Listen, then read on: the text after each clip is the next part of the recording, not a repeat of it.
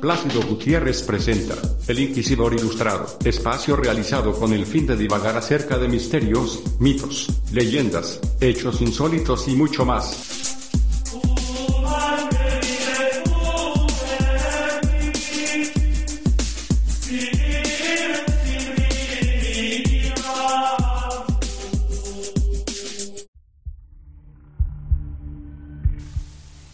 Bueno, mis amigos, bienvenidos a este podcast extraordinario del Inquisidor Ilustrado. ¿Por qué es un podcast extraordinario? Porque desde hace muchos días en nuestro querido municipio, estamos hablando de Santa Ana, del Táchira, han sucedido deslaves inexplicables para algunos y con mucha explicación natural para otros. Pero entre unos y otros ha surgido la teoría de los aspectos sobrenaturales, como no se veía acá en Santana de hace como 100 años. Santana, el Táchira, era un pueblo, o es un pueblo, o fue un pueblo con bastante supervisión, con, eh, superstición, Rufino, con mucha superstición.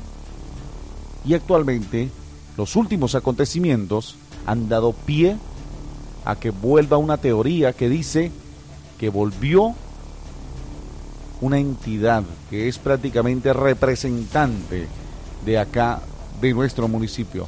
Estamos hablando nada más del indio Manaure. Ahora ustedes se preguntarán, queridos oyentes, ¿por qué surge esta situación? Hace unos días existió un deslave en la vía principal de Santana, entiendas acá, de nuestro querido pueblo, y volvió y ocurrió otro desbarrancamiento, deslave o movilización de material rocoso, como nosotros lo decimos. Y la gente empezó a especular una situación espiritual o una situación como fantasmal, de mito, de una leyenda que ya se creía por algunos olvidada, Rufino, y era tan sencillamente el espíritu del indio Manaure. Ahora, ¿por qué?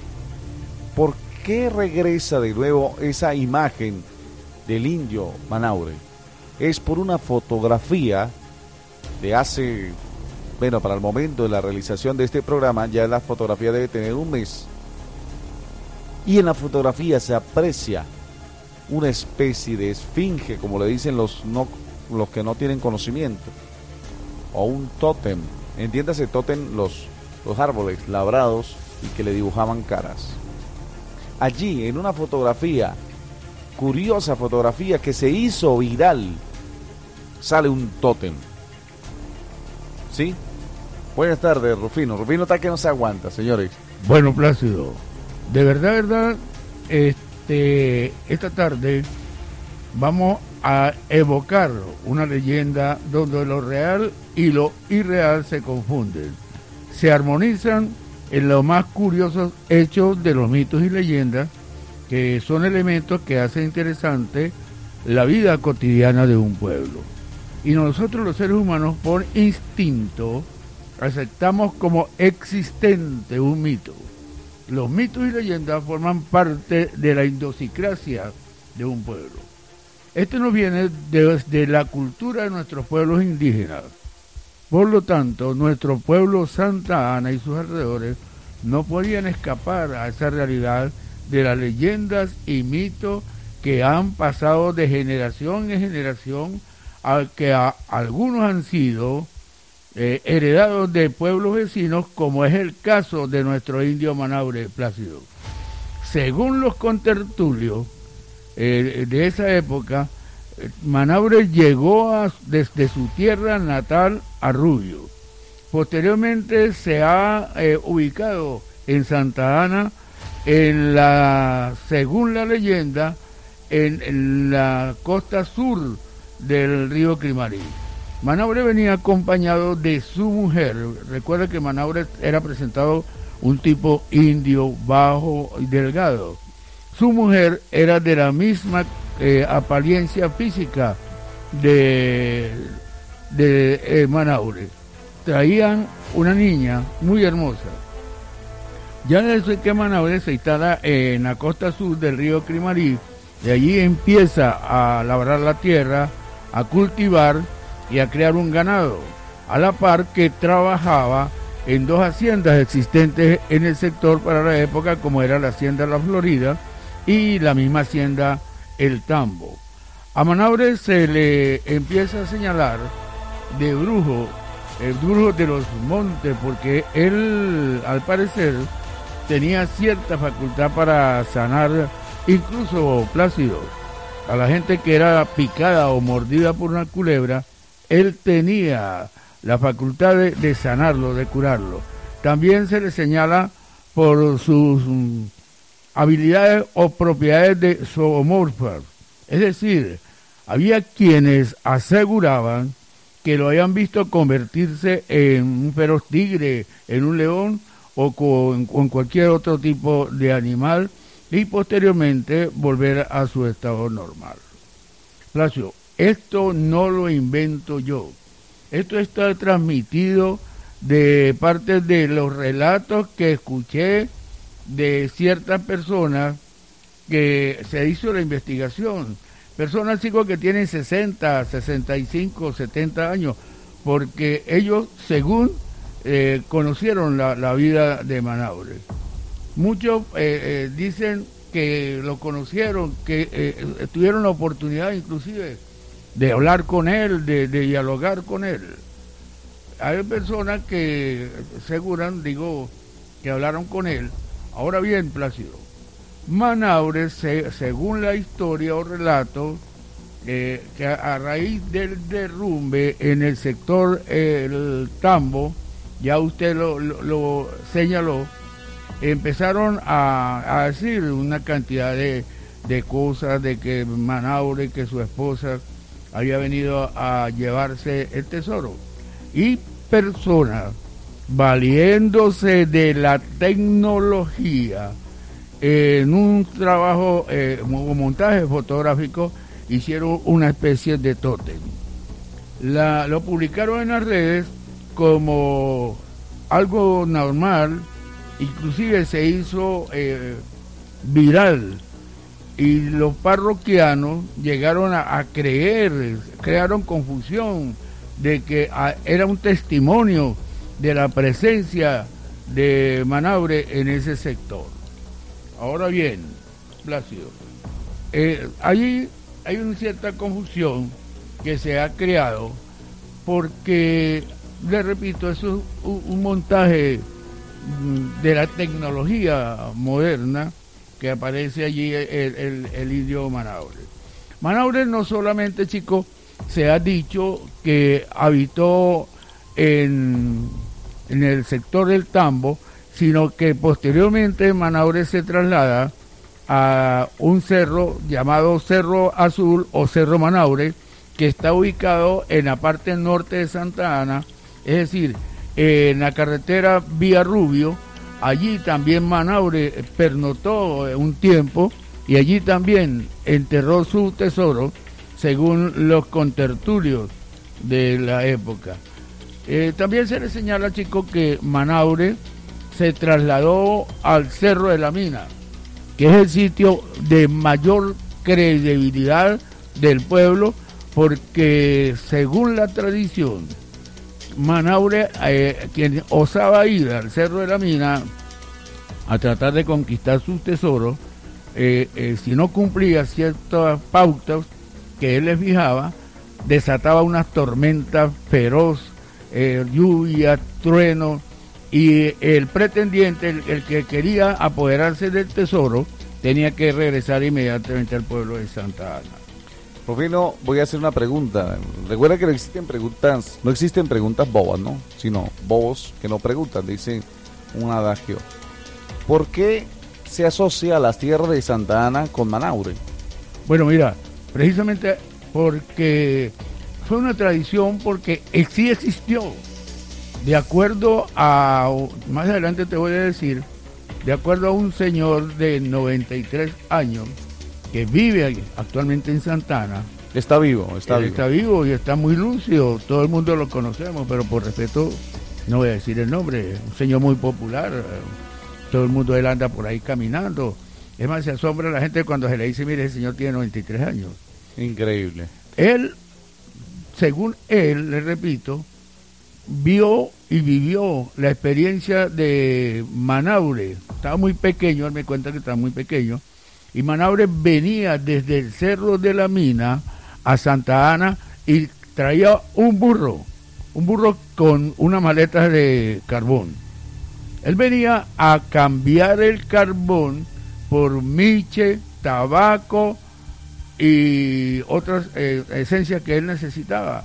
Rufino, estamos hablando de qué año. ¿En qué año podría haber sido eso? ¿A principios de 1900? Sí, aproximadamente eh, en 1900. ¿O 1930? si el señor tiene 90, eh, 90 y sí. años, sí. debe estar como en 1930, 1940. Exacto, sí, eso, eso forma parte de, de esa leyenda que, que, hicieron viral. Bien, Ajá. entonces, eh, Manaure llegaba a Santana, paseaba a buscar el chimú, a buscar el tabaco, todo lo que él necesitaba. Pero ninguno fue capaz de vencer los pautos que él ponía para hacerse acreedor al carbón, que según los contertulios era oro. Entonces, total, de que posteriormente eh, Manaure se traslada a la zona este de Santa Ana, la parte más alta, para allá para el cerro por donde nace el río Crimarí, el, la quebrada La Ratona. Y allí instala, entierra otro tesoro más.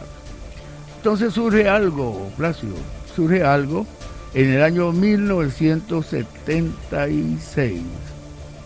Ahí eh, la quebrada La Ratona ahí, eh, presenta una crecida, una abundada espectacular, diría yo, y arrastra con el dique de el dique de captación del agua de Santa Ana y arrasa contra todo, todo, todo lo que consigue, entonces se va a crear, se creó otra leyenda más.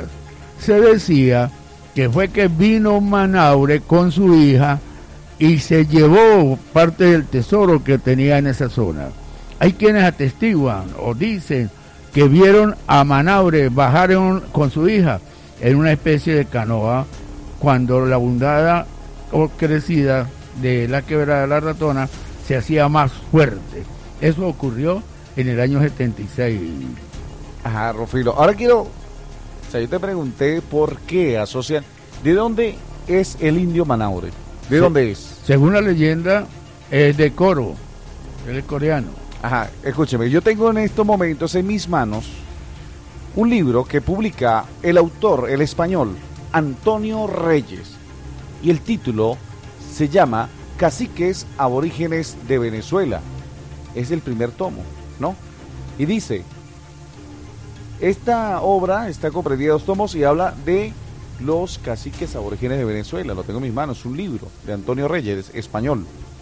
En la página número, en la página número 139 me habla de Manaure y Mara.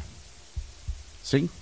Los sí, pero, pero, pero, mira, Placio, recuerda que te estoy diciendo nuestro Manaure. Santanense. ¿Cuántos Manaures existen? Tantos Manaures como las leyendas de la mitología, de la creencia popular han desarrollado. Yo pongo en duda que existan más de un Manaure que no sea el histórico que aparece en este libro. Bueno, es que sí, efectivamente, eh, según la leyenda, Manaure procede de una herencia de caciques, de, de heredero de, de, de, unas tribus, pero le, por eso se dice, dije, por eso dije, nuestro Manaure santanense, porque en cada, fíjate que Manaure llegó de Coro a Rubio, ¿no? Lo dije ya. Correcto.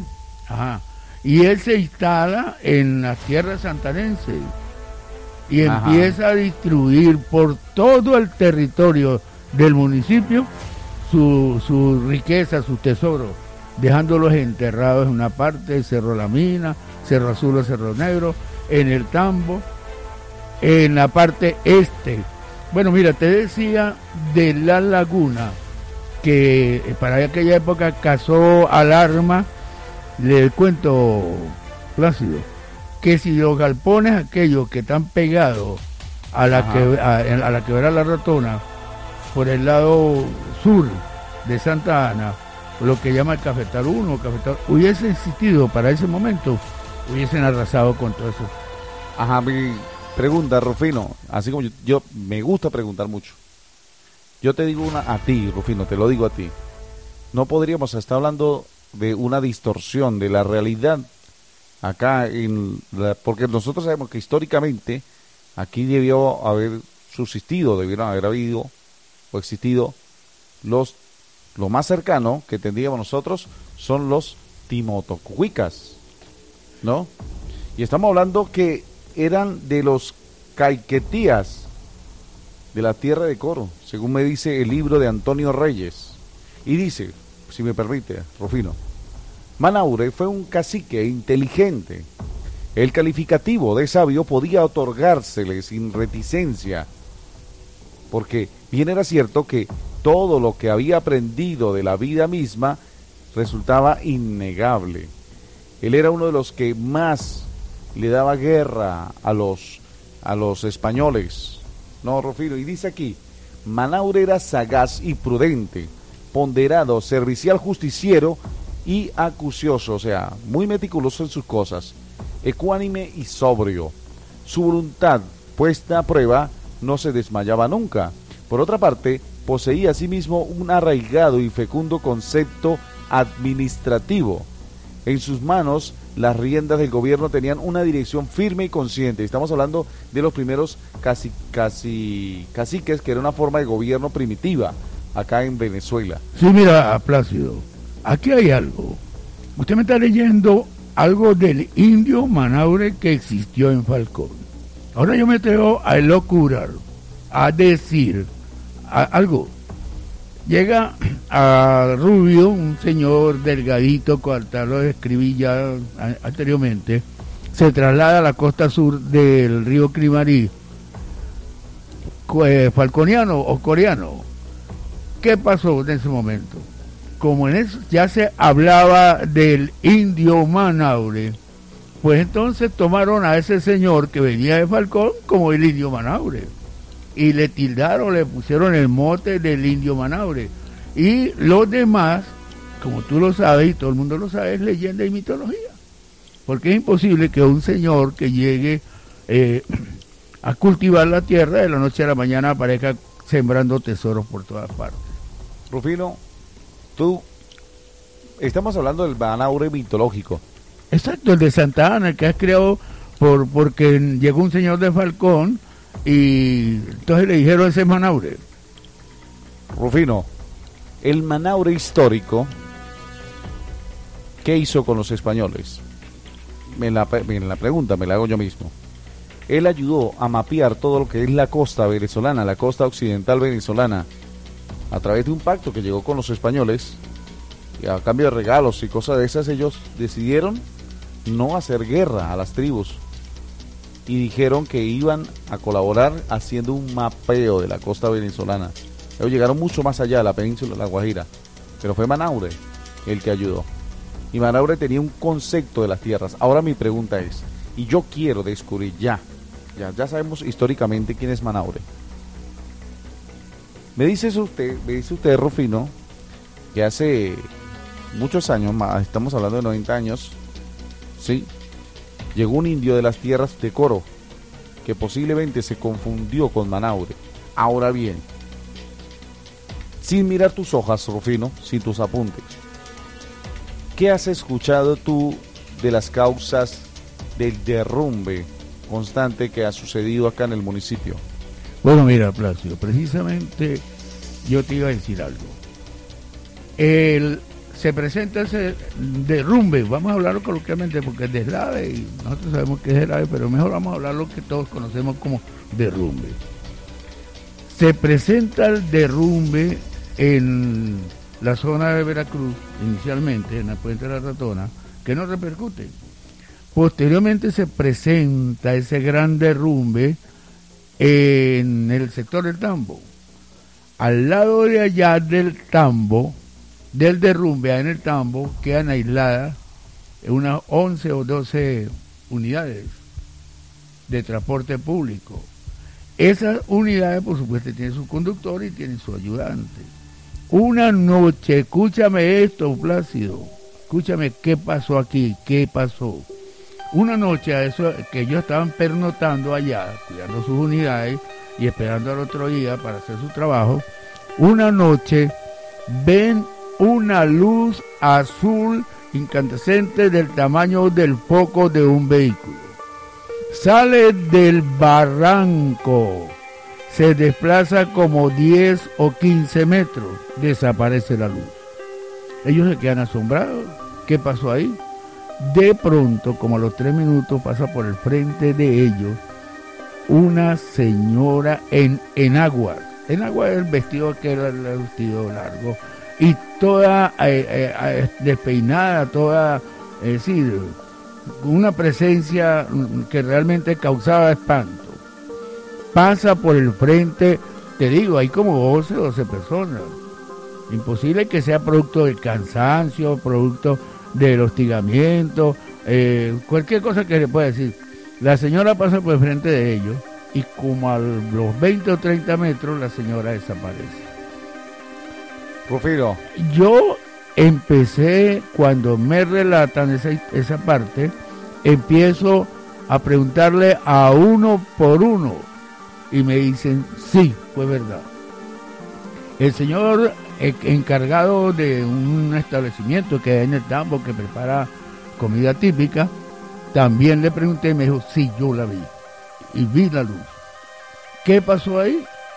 Yo me atrevo a decir, para elocurar, para ahondar más en la creencia, como voy a, a, hacer un aporte, que fue la señora de Manaure que vino a llevarse el tesoro. Porque este señor,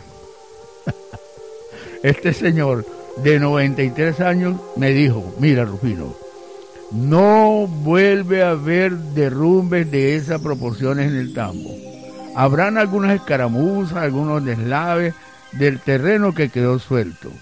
Pero de esa proporción no habrá porque Manaure se llevó el tesoro, o la señora de Manaure se llevó el tesoro que estaba enterrado. Inclusive a, a, a raíz de eso han, han surgido una serie de comentarios que lógico que no lo voy a hacer aquí. No, eh, incluso, Rufino, yo escuché que la, la, persona que me dijo no se refirió al tótem, estamos hablando de, lo, de la imagen. Sí. Dijo esfinge, ¿no? La persona pues no conoce ese tipo de, claro. de artesanía. Pero dice, mira, hasta el punto donde, donde ha llegado la gente, ha llegado a especular. Me dijo, ese tótem o ese esfinge, como ya lo nombró, se la llevaron para Caracas y era de oro. O sea, imagínate la aseveración de esa persona. Y así, como lo dice ella, es, se multiplica. Igual que la fotografía que estamos viendo. Es, es la, la velocidad, Rufino, yo quiero hablar hoy, es la velocidad de la información que no tiene fuente. La información que dice yo creo que es esto, pero no se verifica que es. Y como las redes sociales y el internet viajan tan rápido y la gente le encanta el eh, sensacionalismo, entonces distribuyen una, una imagen y dicen que es algo. Pero lo curioso del caso, ¿sí? Lo curioso del caso es que volvemos con el tema de Manaure y según todo ese tu escrito, él dejó tesoros acá, puede ser el mismo Manaure histórico o un Manaure referencial o un Manaure de realidad de realidad modificada. No, mira, Placio, ahí lo que hay es una leyenda, un mito que se creó. ¿Manaure existe en Santana? Manaure ¿Existe? como tal, hay personas de, ya ahorita tienen 60, un poco más, porque la juventud no cree en eso, ¿no?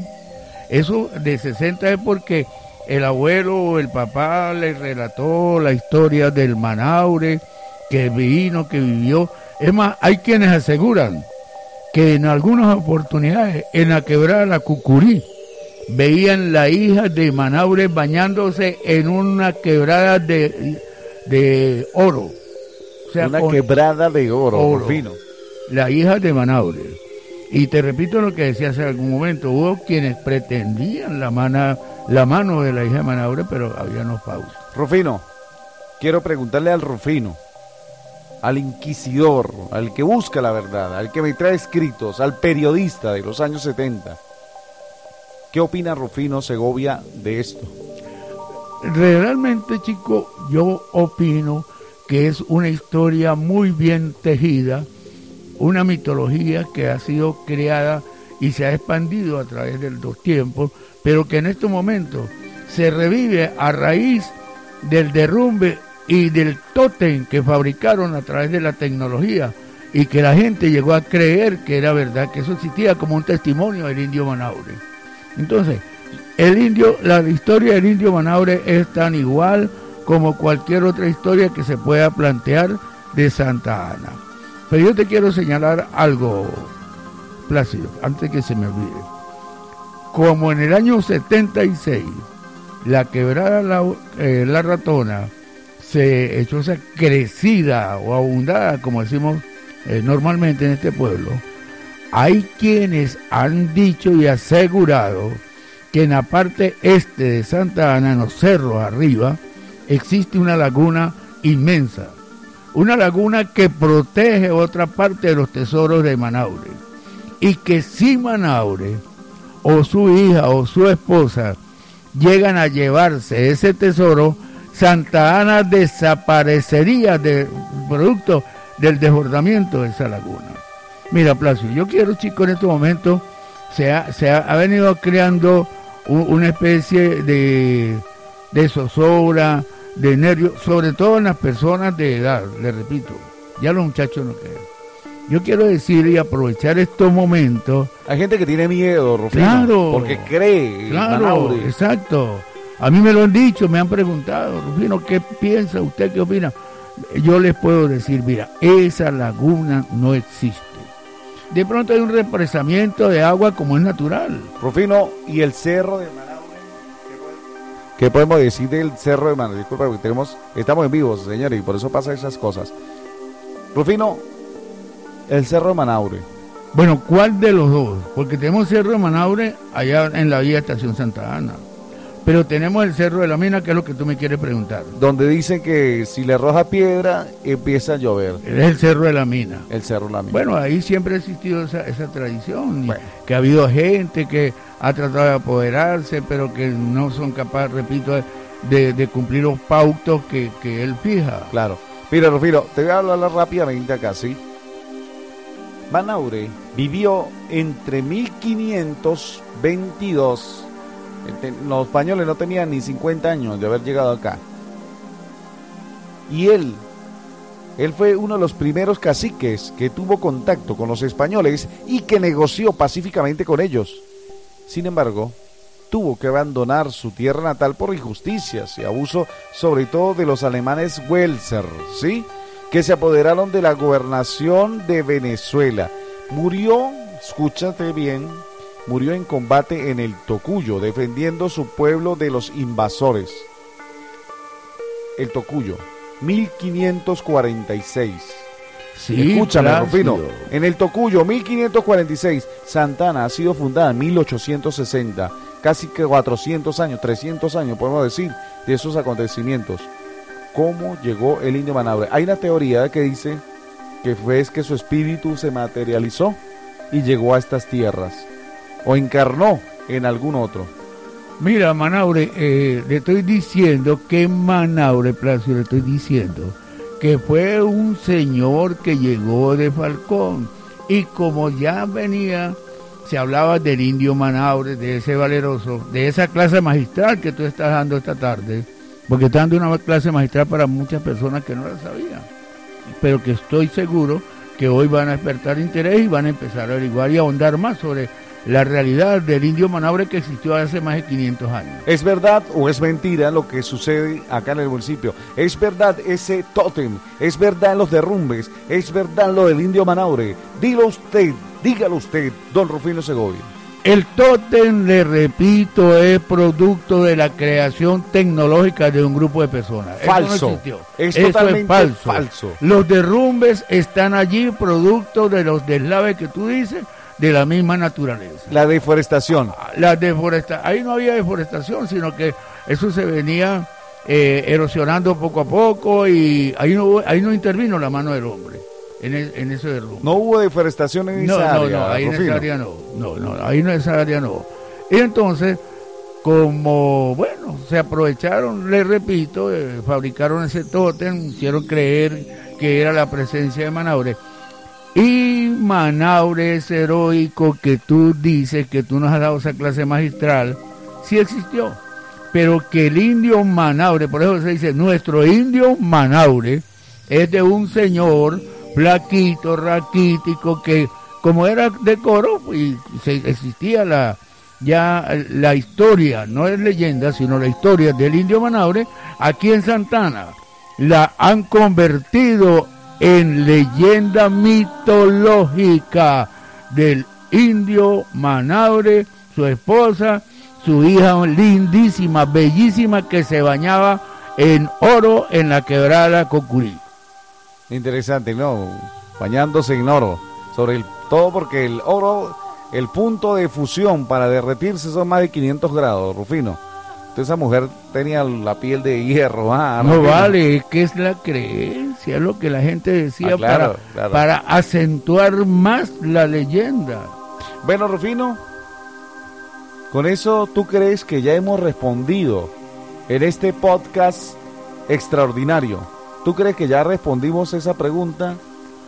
Bueno, mira, Para aquella gente que todavía cree que, que eso es producto del indio Manaure y que ese tótem existe y que sobre todo, Rufino, sobre todo, de que existe un, un tesoro acá escondido.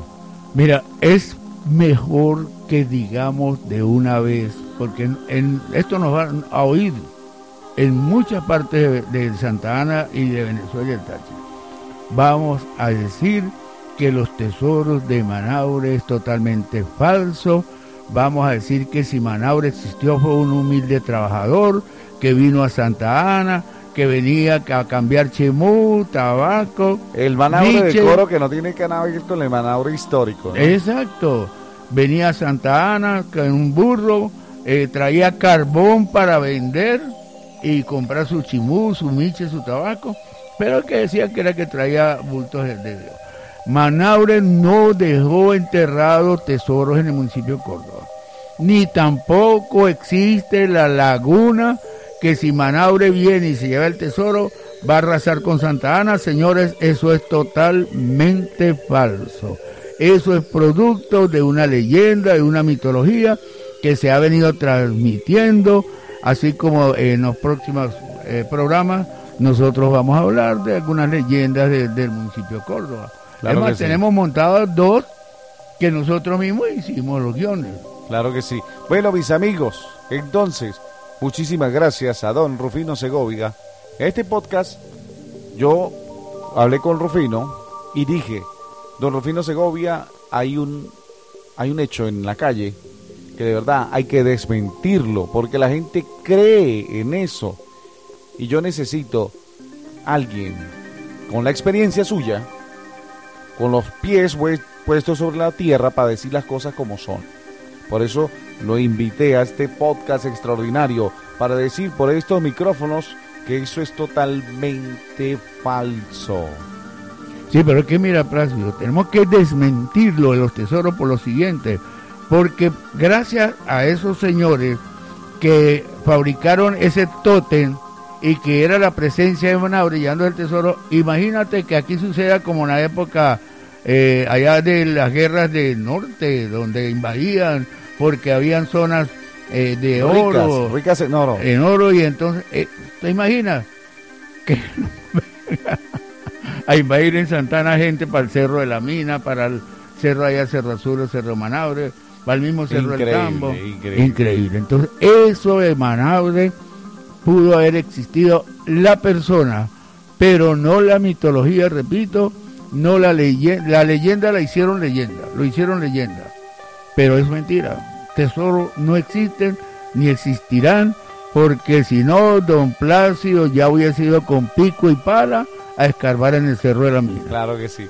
Bueno, mis amigos, muchísimas gracias por habernos escuchado hasta este momento. Este fue un podcast extraordinario de El Inquisidor. Con dos inquisidores, ¿no, Rufino? Sí, yo quiero dejar claro Dos lo siguiente, Plácido. Esto no es producto de, de- de la volea al aire porque Rufino quiso escribir. Hablé con personas de 60, 65, 70 años que han escuchado y que han transmitido. Compañero de de juego tuyo, ¿no? Exacto, ¿Verdad, muchacho? exacto, sí, sí, yo, yo aprendí a escucharlo, el indio Manabre, a los 10 u 8 años. ¿sí? Y yo llegué a creer que, es más, le tenía miedo salir ya a las calles no y me encontrara con el indio. Ahora lo que sí nos gustaba era ir a encontrarnos con la hija del indio, ¿no? Bueno, Rufino, muchísimas gracias por haber participado en este podcast. Estamos pendientes para el otro de Leyendas del Táchira y a ustedes, por favor, suscríbanse a las diferentes plataformas de los podcasts y déjanos comentarios allí, ya sea en iBox, Castbox FM, en Spotify y en otras plataformas más. Les habló Plácido Gutiérrez. Rufino, palabra para cerrar. Muchas gracias, don Plácido, por la confianza que usted tiene en mí. Y le repito, aquí estaremos